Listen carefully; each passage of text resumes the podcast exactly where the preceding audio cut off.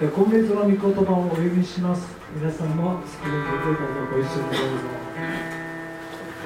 詩篇37編3から4節一緒にお読みしましょう。主に信頼して善を行え。地に住み誠実を養え。主を己の喜びとせよ。主はあなたの心の願いを叶えて共に賛美しましょう。南より集まる時。日本語英語日本語で歌います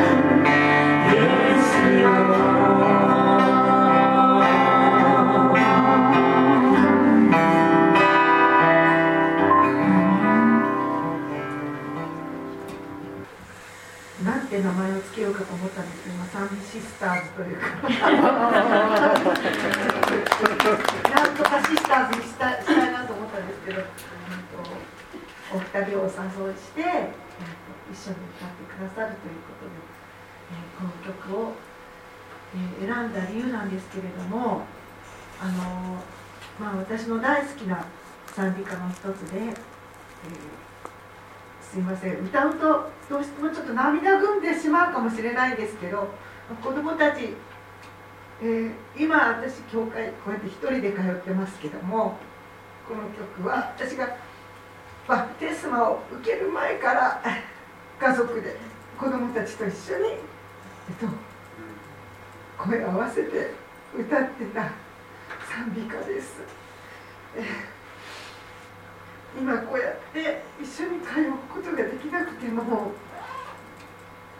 同じようにイエス様は私のそばにいて支えてくださってる。そう信じていますので、この曲は今でも私の、心の支えになっています。実は昨日の午前中朝千歳から千歳の空港から、えっと一番上のレーナが、東京に向かって、え旅立ちました、えっと仕事をちょっと見つけて東京に行くっていうことで自分であの引っ越しの準備をしてあの荷造りもしてあの全部ほとんど一人でしてであの昨日あの空港まで送ってで見送ってきたところです。あやっぱりあの元気で本当に喜ばしい旅立ちなんですけれどもあとうちに残ったのは男2人でなんか本当に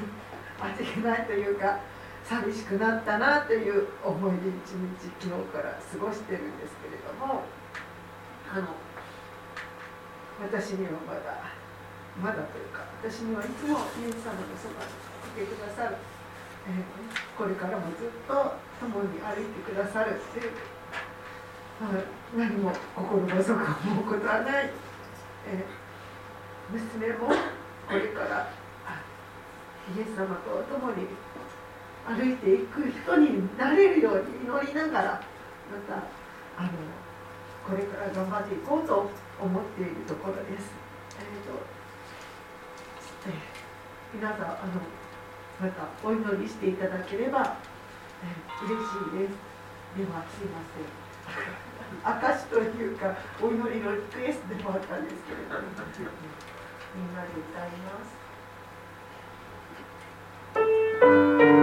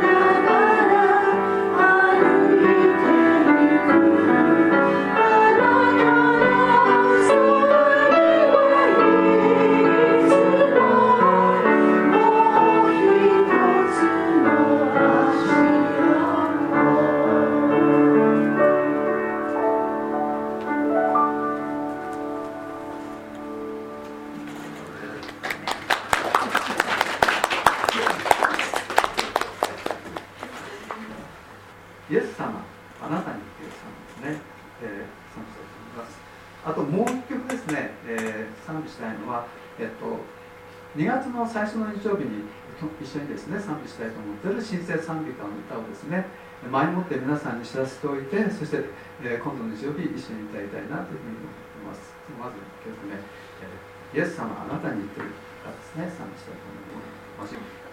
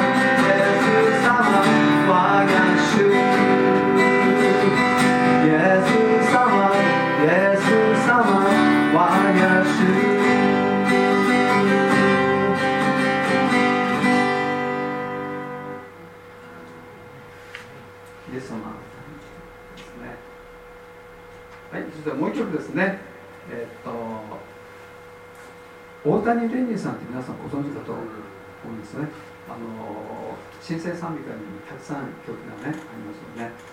でその方の作られたあの、えっと、今日はですね「罪許されしこの身をば」という歌をですね、えー今度の日曜日ですね、えー皆さんと一緒にですね歌いたいなと思ってます。大谷レニーさんと、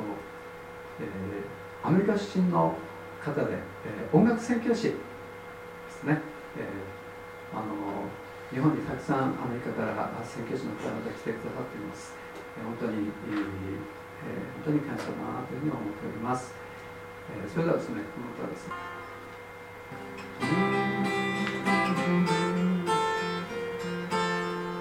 罪罪許されし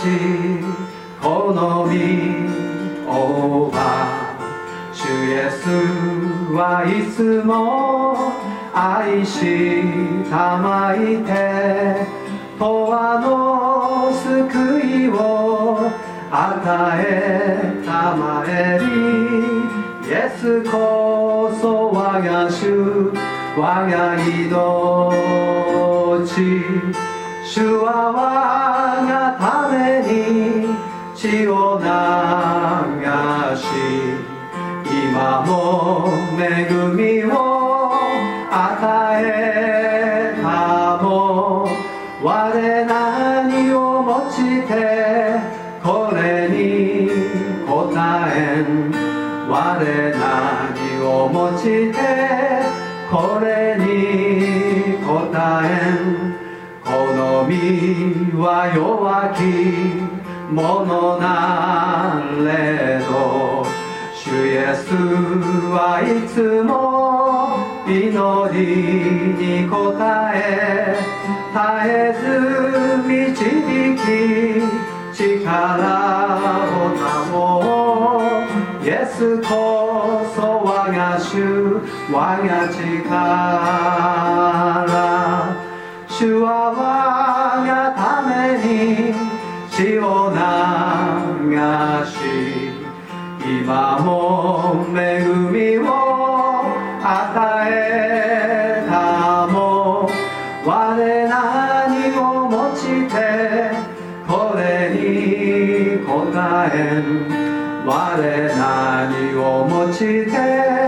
これに答えん世の荒波に悩む時主イエスはいつも我を憐れみ心の痛で全てを癒すイエスこそ我が主我が望み主は我がために血を流し今も恵みを与え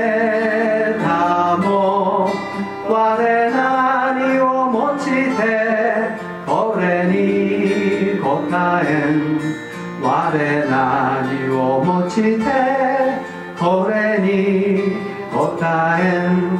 我何をもしてこれに答えん。我何をもしてこれに答えん。最初ですね、えー、一緒に歌いたいと思います。よろしくお願いします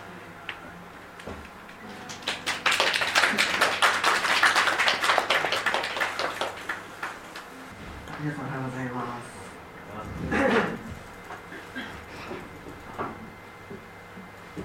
えっと、賛美本当は1曲あの歌いたいなと思ったんですけども、えっと、アイリさんの賛美のあの楽譜集なんですけど、昨日ちょっとこれを一緒に歌っていたら、これも歌いたいね、これも歌いたいねですいません、あのさっき三熊さんに無理を言ってもう一曲歌わせてくださいっていうあのお願いをしたところでした。えっ、と一曲は「山も海も越え」あの結婚式でも歌わせてもらったんですけどもあのいろんな国の言葉で同じ賛美がされているそういう賛美歌です。であの本当いろいろな国でたくさんの国で同じ時に神様にこうやって賛美を捧げているんだなっていうことを感じるととっても嬉しくなる。えそして一緒にあの初めて賛美した曲がこの賛美であのそれ思い出も深い賛美を歌いたいと思います。でもう一曲が、えー、とオープンドアでもあの皆さんで歌ったことある。命の光っていう曲ですね。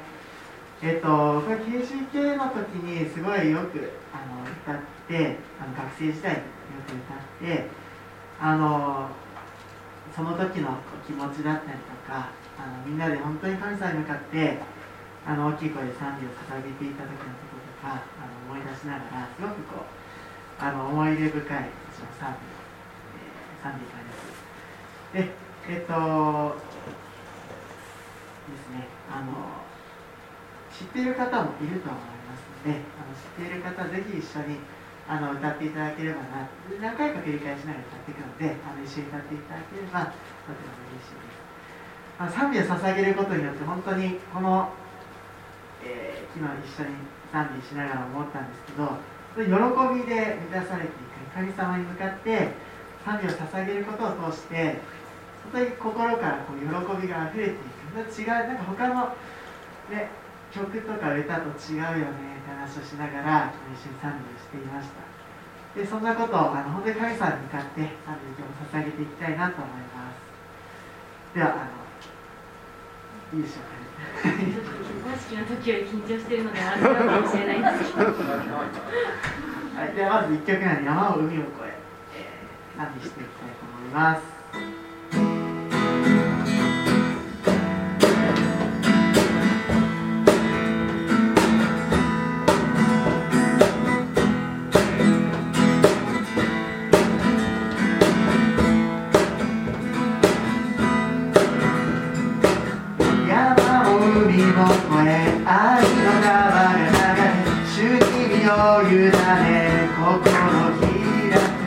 ね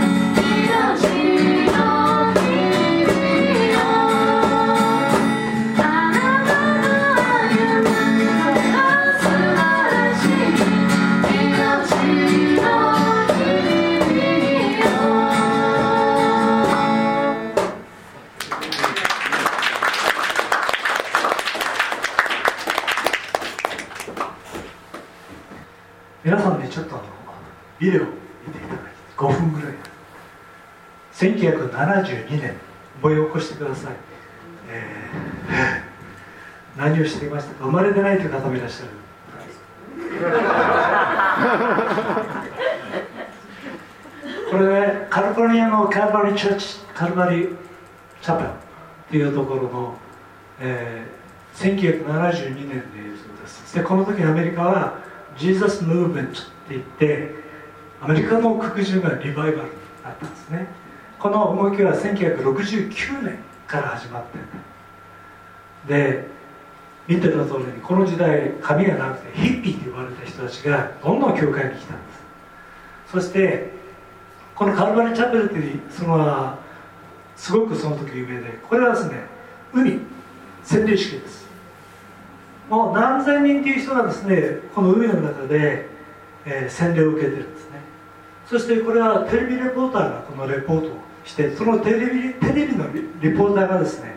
この光景に感激して自分もイエス様を信じますと言ってその場でバプテスマを受けた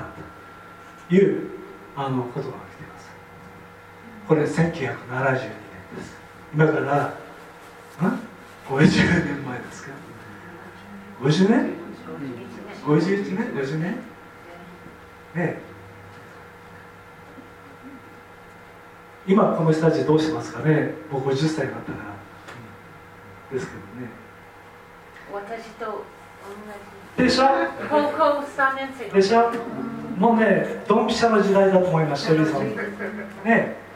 ちょうど経験してると思うんです。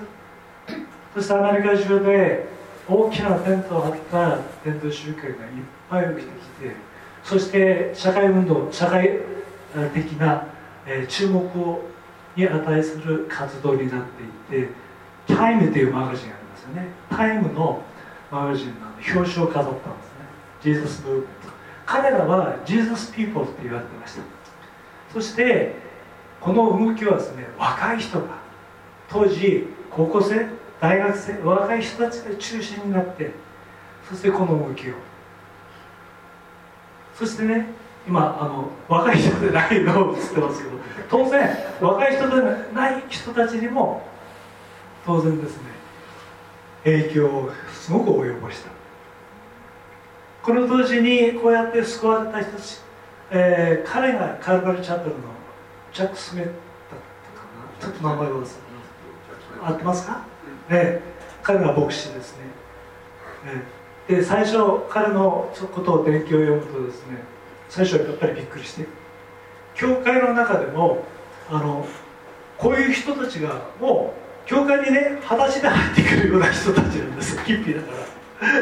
それであの格好も見た見たあの教会それまでねみんなねネクタイを締めてスーツを着てドレスを着てということが教会当たり前だったアメリカ。その中にですねあのもう髪の長いちょっとあの着てるものもねラフなラフっていうか、うん、ちょっと問題がその当時から問題があるような見てて好ましくないような人たちがどんどん教会に入ってきた時に元からいる人たちはそれを良しとしないでっていう人もやっぱり受け入れられないっていう方もいたんですけども徐々にですねこの動きやそういう人たちをも席巻していったんですね。1969年70年72年、えー1972年、えーでこの後にですねこの当時にこういう動きに憧れてというかあの影響を受けてアメリカに日本からこの動きにですね、えー学びたいといったあの若者もいたんですね。でこのあの活動はこういうような形音楽がですね非常に影響を受けてその時のロックだかいろんな音楽がですねもう分かりやすい言葉で、えー融合してそれから今のワーシップソングの元になってるこの時代から始まってきてそのそれ前前ではサミカが主でしたけどもそして彼らはギターを弾いて最初ね教会の中でギターを弾くなんてってダメっていう教会も多かった。日本でもそうでした。教会はオルガンとピアノしかダメという教会も、ね、あったんですけども、えー、でも音楽が変わりました。この時代か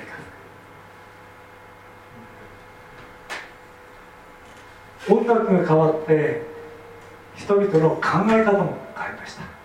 そして世代の間の考え方も変わりました。大きな大きな。そして先ほど言ったですねあの日本からもその音楽に惹かれて、えー、この音楽を学びたいと言って留学したでその人はあの私の高校の先輩だったんですね。彼は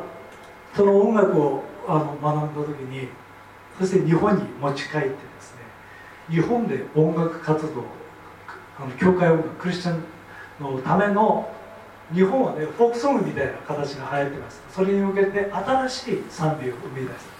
それはね第一次ゴスペルソングと私たち言ってたんですよね。1970年から、でそういう動きで、えー、彼はね小田さんっていうんですけど今アメリカにいますけどもその人があの私の母校にあのトレーニングティーチャーあの強制先生で来てそして証しをしてくれました。そこで私はキリスト教徒であって教会に通うようになったんですね。でその音楽に非常に影響を受けた。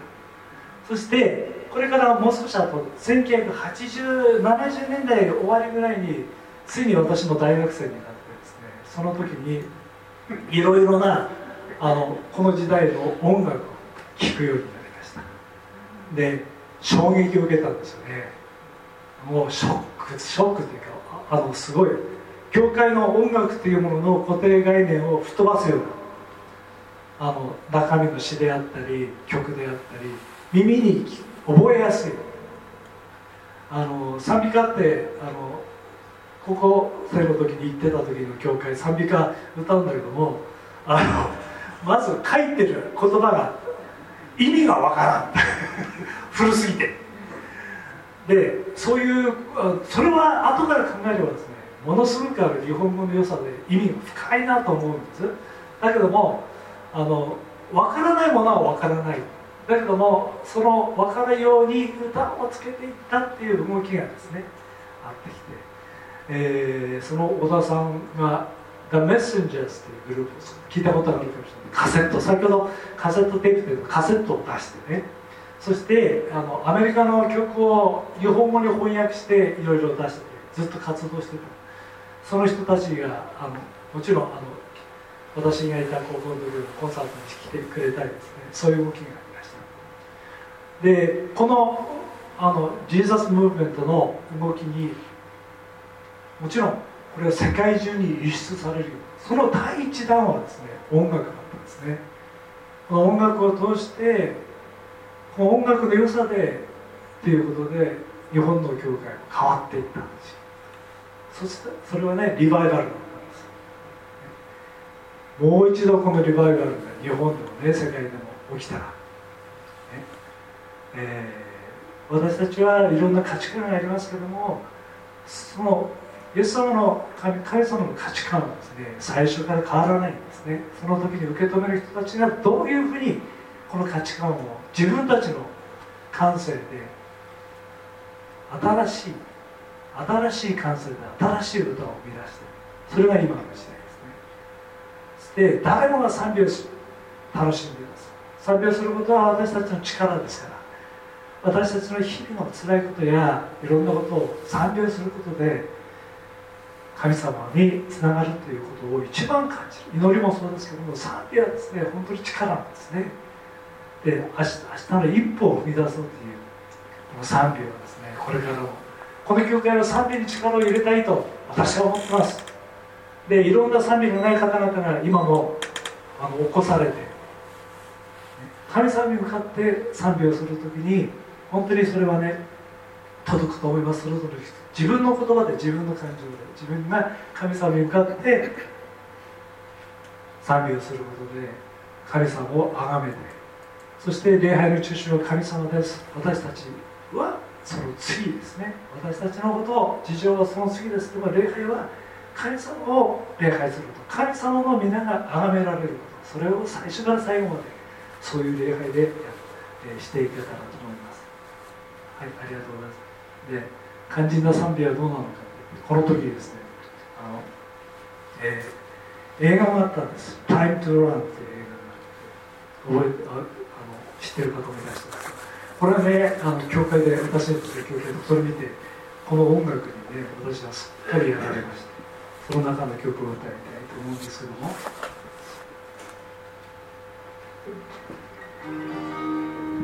多分知ってる方はいらっしゃるんだ「I love you」っていう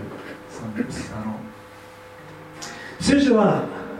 神様からの「I love you」と「私はあなたを愛しています」っていうメッセージにあふれていますよこのジーザスムーブメントでもこれがあの一つのあのメッセージだったんですね。神様の中にいない神様は私のことをどうとも思ってないそういう人が多い中でいや神様あなたを愛していますっていう直接的なメッセージが直接いろんな人が自分の言葉で語ってある。その一つは神様は愛である。それは今も昔も変わらない。そのことをね歌ってると思うんですねこれあの作者の名前をど忘れしてそこにランディランディ・ストーンヒルっていう人が書いた「I love you」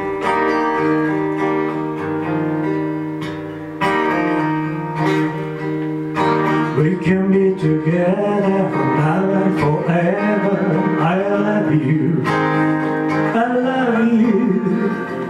When I'm praying, I hear him say,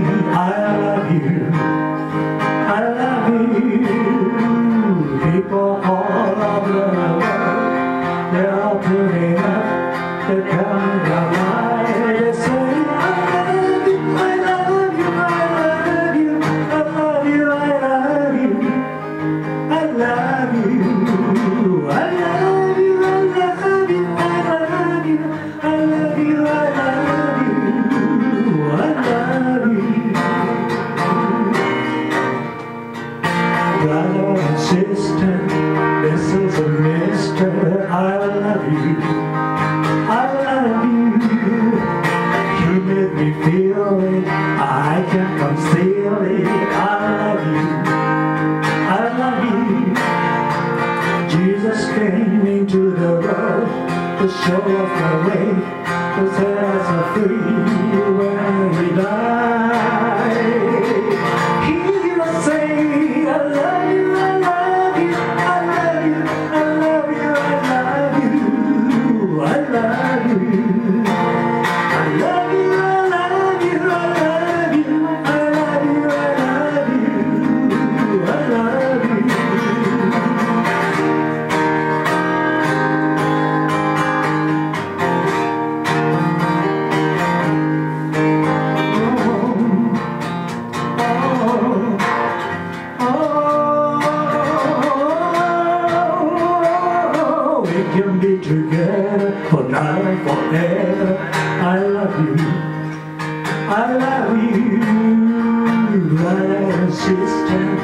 Mrs. and Mister.